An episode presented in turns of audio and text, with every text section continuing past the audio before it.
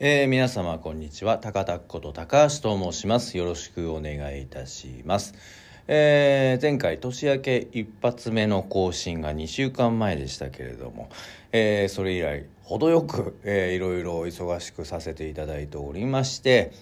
えー、いろいろなことがあったので記録しておこうと思っております、え、前回が、えー、1月8日の更新だったと思うんですが、えー、その後ですね、えー、スタジオのドアセンサーのメンテナンスをしたりとかですね、えー、年明け一発目の会議をいくつかやったりとか、えー、しておりました、えー、週末14日はですね、えー、ゆうすけの配信をしました。えー、これは昨年の昨年って言っても1ヶ月前なんですけれどもカブレン上の、えー、振り返り配信ということで、えー、青江康介監督をですね、えー、お迎えしまして、えー、LA スタジオで、えー、配信をしました。えー、青江くんがですね、えー、本当にいい映像をたくさん用意してきてくれましてで1個ちょっと忘れてたのもあるんですけど本番5分前に、えー、切り出し抜き出しをしてですねえー、アップするというようなこともしまして、えー、とてもいい内容だったと思います。まあ、あの当日ですね、えー、監督なりの苦労みたいなものもですね話してくれまして、えー、すごい面白い配信だったなと思いますまだ見れますので、えー、ぜひ見てみてください、えー、次の日はですね、えー、久しぶりに髪の毛を切りに行きまして中目黒を歩いておりました。えー、久々に自分が飲食店やを12年やってたですね、えー、物件跡も行ってみたんですが何にも変わってなくて、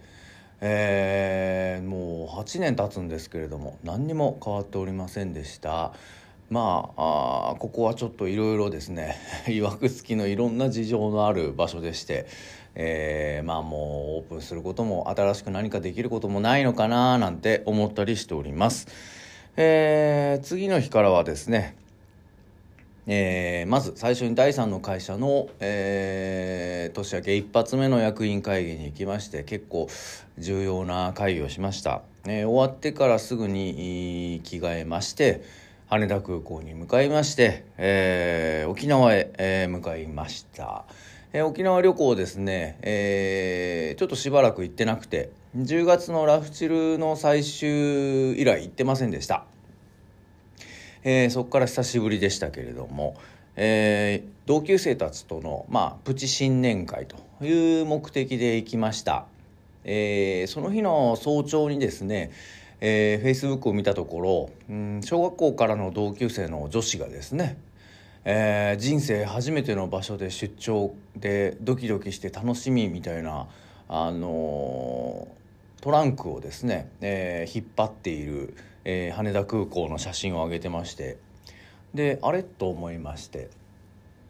目的地が我々と一緒だったもので、えー、後でそっち行くよみたいなことを言ったら、えー、冗談で言ってる本気みたいなのがあっていや本気本気っていう話で、えー、詳細を聞きました。えー、坪川というですね、えー、那覇市内の、えー、ところでホテルで、えー、カリフォルニアワインのですね、えー、セールスイベントみたいなのをやるということで、えー、じゃあ行ってみようということになりました。折しも自分が予約していたホテルから歩いて5分ぐらいのところでして非常に、えー、運命的なものも感じました、えー、同級生ですねコロナ前はちょいちょい、えー、お子さん連れで会ったりしておったんですけれどもそこからなかなか会う機会がなかったのでそうですね45年ぶりぐらいだったのかなと思いますけれども、ね、久しぶりに会うことができました。まあやっぱり同級生が一生懸命働いてる姿を見るとモチベーションにつながりますね。えー、一緒に写真撮ったりしつつで結構ワインもですね、えー、たくさん 10, 10杯ぐらいいただいたのかな、えー、結構酔っ払いましたけれども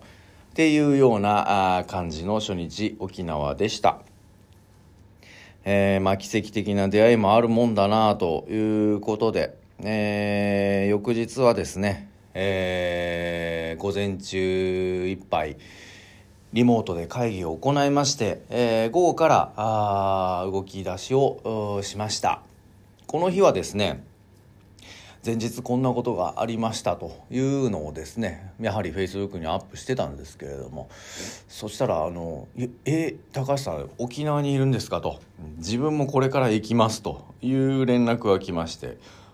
誰かなと思ったらですねえー、自分の親友がですね生前、えー、一緒に仕事をしていた彼は記者をやってたんですがカメラマンさんがですね大阪から、えー、旅行でしかも日帰りで沖縄に来てくるということになりまして、えー、折しもですね。その週末本当はですねねその人と主催をして、えー、痛む会をですね東京でやろうと思ってたんですけれども、えー、お父様お母様のご都合がありまして延期になりまして、えー、次いつ会うんだろうなと思ってたんですけれども、えー、まさかまさかの沖縄で会うということでございました。えー、じゃあ分かりやすいところで待ち合わせましょうということでジャッキーステーキでですね待ち合わせまして、まあ、通常はあのー、まあ、混んでるお店ですのでパパッとランチを食って帰るみたいな感じですけれどもビールもたくさん頼んでですね泡盛も、えー、ちょっと瓶で頼んだりしてダラダラと過ごしておりました。えー、ももうえらい盛り上がりまして、えー、少し静かにしてくださいなんて怒られたりもしつつですね、えー、楽しそうねみたいなことで、えフォローの、あのなんでしょう声がけをしてもらったりしてですね、え楽しく過ごさせていただきました。うーん何でしょうねなんとなくですけどなんか親友もその場にいたような気がいたしますね。あんなにわーわー言う なんでしょう。ジャッキーもなかなかなかったので。まあ多分なんかそんなような気がいたしました。えー、それをですねまたあ Facebook にアップして奇跡は続くなんてことを書いたりしてたらですねえー、今度はですね、えー、翌日ですね。あその前にですね、えー、その日の夜ですね。えー、本当は水曜日に行こうと思ったんですが、え水曜日がお休みだということで、えー、火曜の夜にですね、行けたらと思って、えー、お店の、うん SNS をチェックしました。そうしましたところ、えー、行ったのが、えー、歌方島海というですね、えー、去年ラフチルの最後のライブをやったあ場所ですけれども、ここがもともとは大城美佐子さんという三振の達人のお店だったんですけれども、えー、折しもですね、えー、この1月17日というのが、えー、美佐子さんのご命日3回忌にあたる日ということで、えー、お弟子さんやらあゆかりの深い人たちがあライブをやったり宴会をやってみるということで、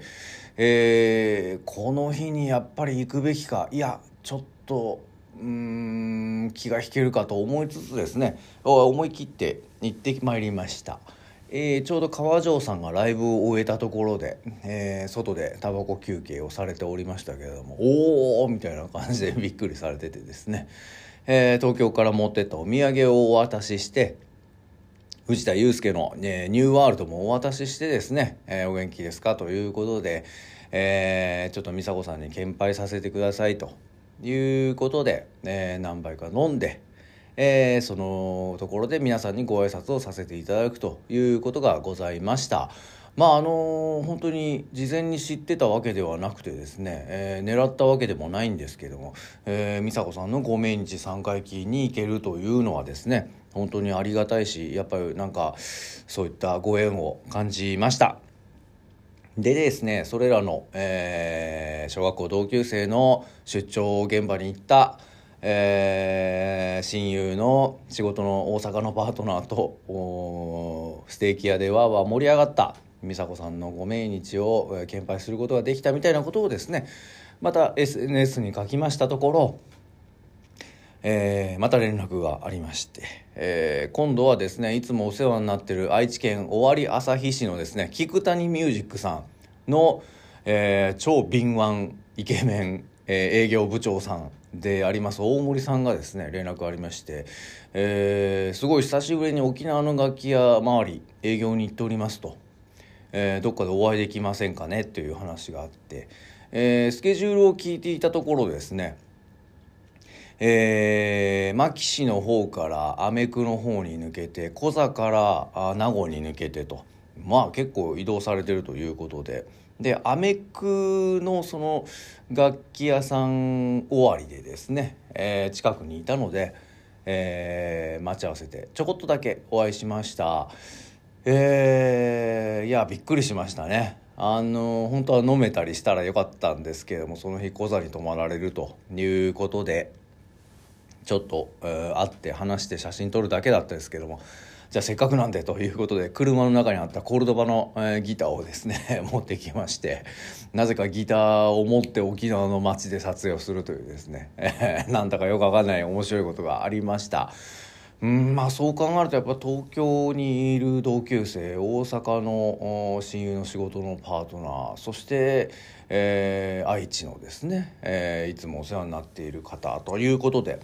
まあみんな動き出してるなという感じがあ実感いたしましたし。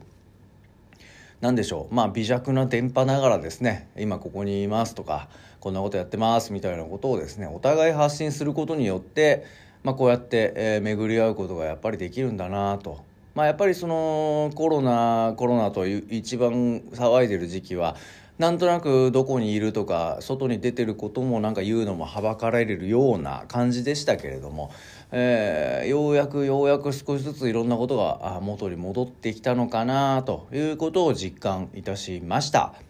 えー、本当奇跡的な出会いの多い沖縄でしたね。本当楽しかったです。でですね、えー、その翌日、えー、沖縄から戻ってそのまんまですね車で、えー、羽田からえー、スタジオの方に移動しまして楽器をピックアップしまして楽器修理の納品をユうスケと、えー、してまた回収もしてきました、えー、おかげさまで大好評のようでして、え非常にありがたい、え声もいただきましたでですね、えさらにその翌日は今度は、え私の自宅の地下でですねねゆうすけの配信を行いました。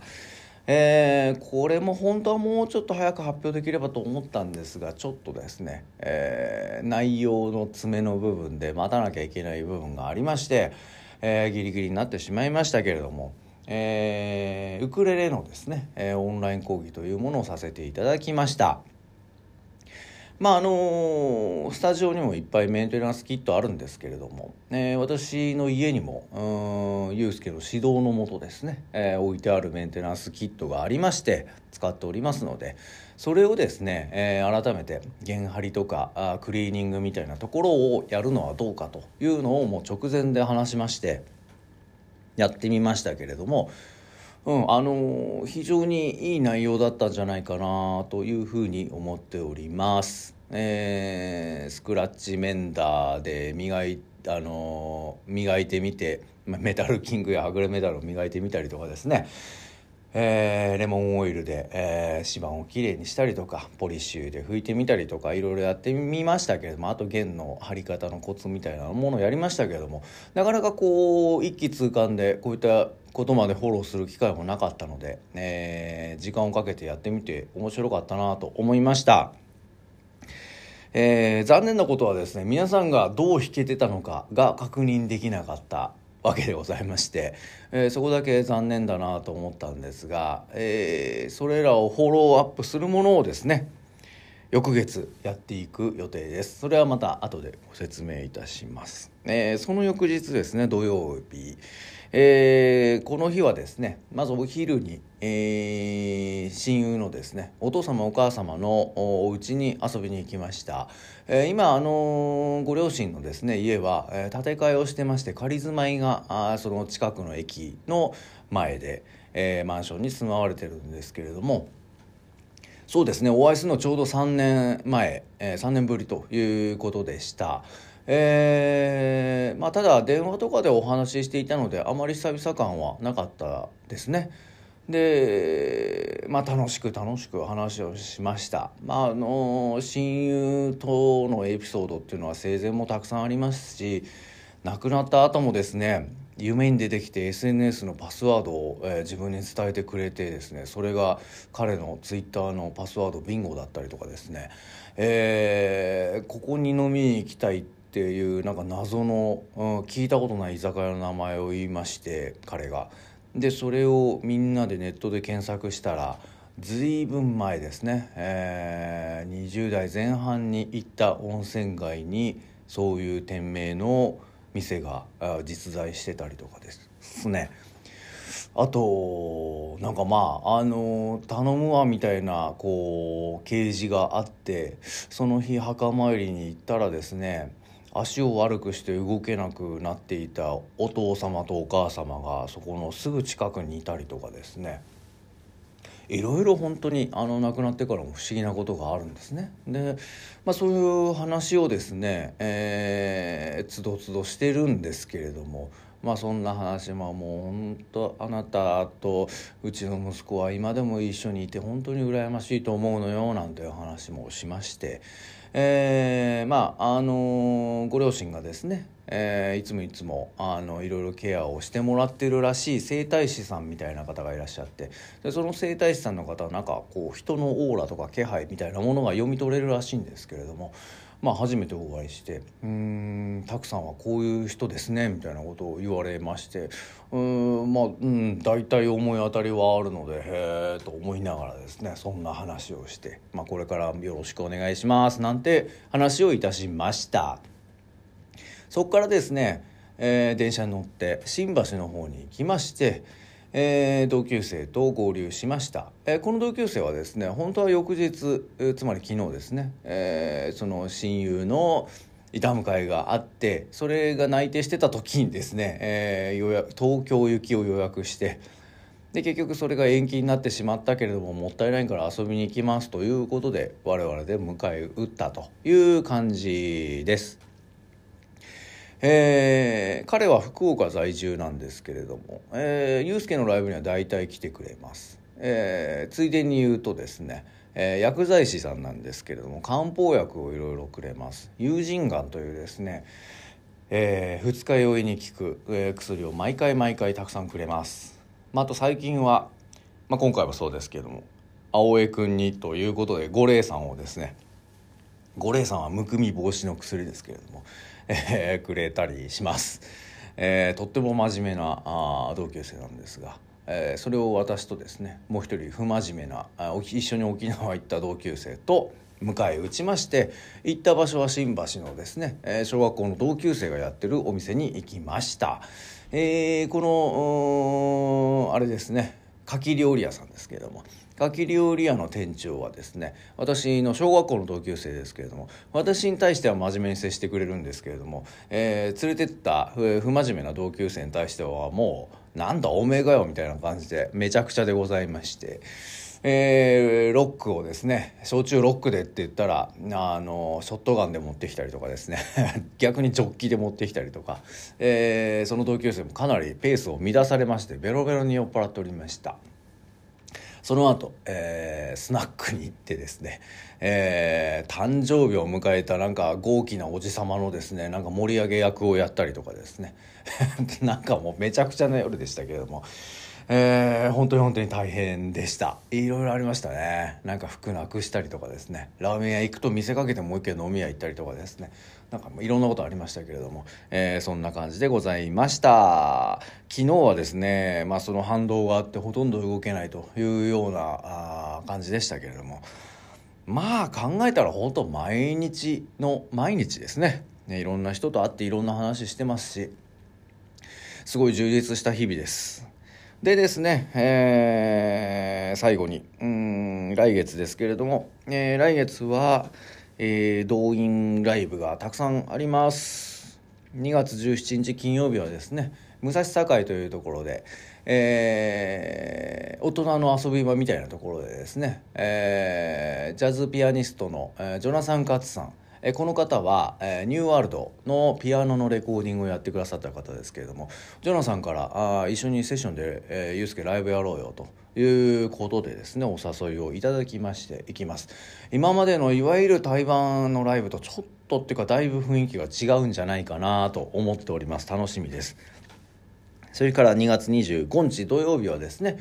ポント町足立に行きまして、えー、その先日やったですね、えー、オンライン講義の真逆のオフラインのみでの、えー、楽器の、えー、集中講義みたいなものをやってみようと思います。まあ、楽曲としては YSK ミュージックスクール2回でやったですね、えー、カリンバウクレレそれから前今回やったウクレレとプラス、まあ、それぞれの楽曲を私は、えー、例えばですけどタンパリンで参加したいとかですね、えー、手拍子で参加したりとか、まあ、そういったものをですねそれぞれコツを、えー、ユースケの方が教えてですね、えー、合奏してみましょうと。いうようなあことをやってみようと思います。まあもちろん今まででですね、えー、カリンバを買ってくださった方、ウクレレを買ってくださった方には復習的な意味も含めてやっていただければと思いますし、楽器できませんでもそういったものには参加したいという方にはですね何らかの形で面白く参加していただけたら面白いなというふうに思っておりましてまあ何でしょうそんなワークショップができればと思っております。翌日26日はですね、えー、京都モダンタイムスで、えー、アコースティックワンマンという形を取らせていただきます。えー、と言いつつですね、えー、ゲストには富田翔吾君の出演が結構前から決まっておりました。えー、富翔君にはですね、えー、そうですねワンマンと言いつつですね、えー、いろいろ助けていただけたらなというふうに思っております。えー、26日に関してはですね声出しも解禁してみようかなと思ってます今のガイドラインですとよほどの大声でない限り周りに迷惑がかからない限り、えー、長時間じゃない限り OK みたいなガイドラインになっておりますけれどもだいぶグダグダになってきましたけれども、えー、そのガイドラインにのっとってみようかなというふうに思っておりますまあ、えー、何でしょう屋外に関してはえー、YSK ミュージックスクールでちょっとした声出しみたいなものもやりましたけれどもえー、屋内、えー、そういったライブスペースではですねかなり久しぶりになると思いますが、えー、どうぞよろしくお願いいたします。えー、こちらの方もですねちょっと発表遅れてしまいましたけども通常だったらもっと早く発表しているところですけれども大体ですねこのあのー2月17の頃にはですね、えー、全部決まっておったあの発表する頃には決まっておったんですけれども、えー、ちょっと事情がありまして、えー、ギリギリになってしまいましたけれども、うん、ひとまず決まっているのはそんなところです。まあ、そんな感じで、えー、やっていこうと思ってます。えー、私自身はですね、えー、それまでの間もちょっといろいろいろいろ予定があってですね、うんまた台湾に行ったりとかもするんですけれども、えー、そんなような感じで忙しく過ごさせていただきたいというふうに思っております、えー、今日のところはそんなところです。それでは皆様今日も元気にお過ごしください。それでは。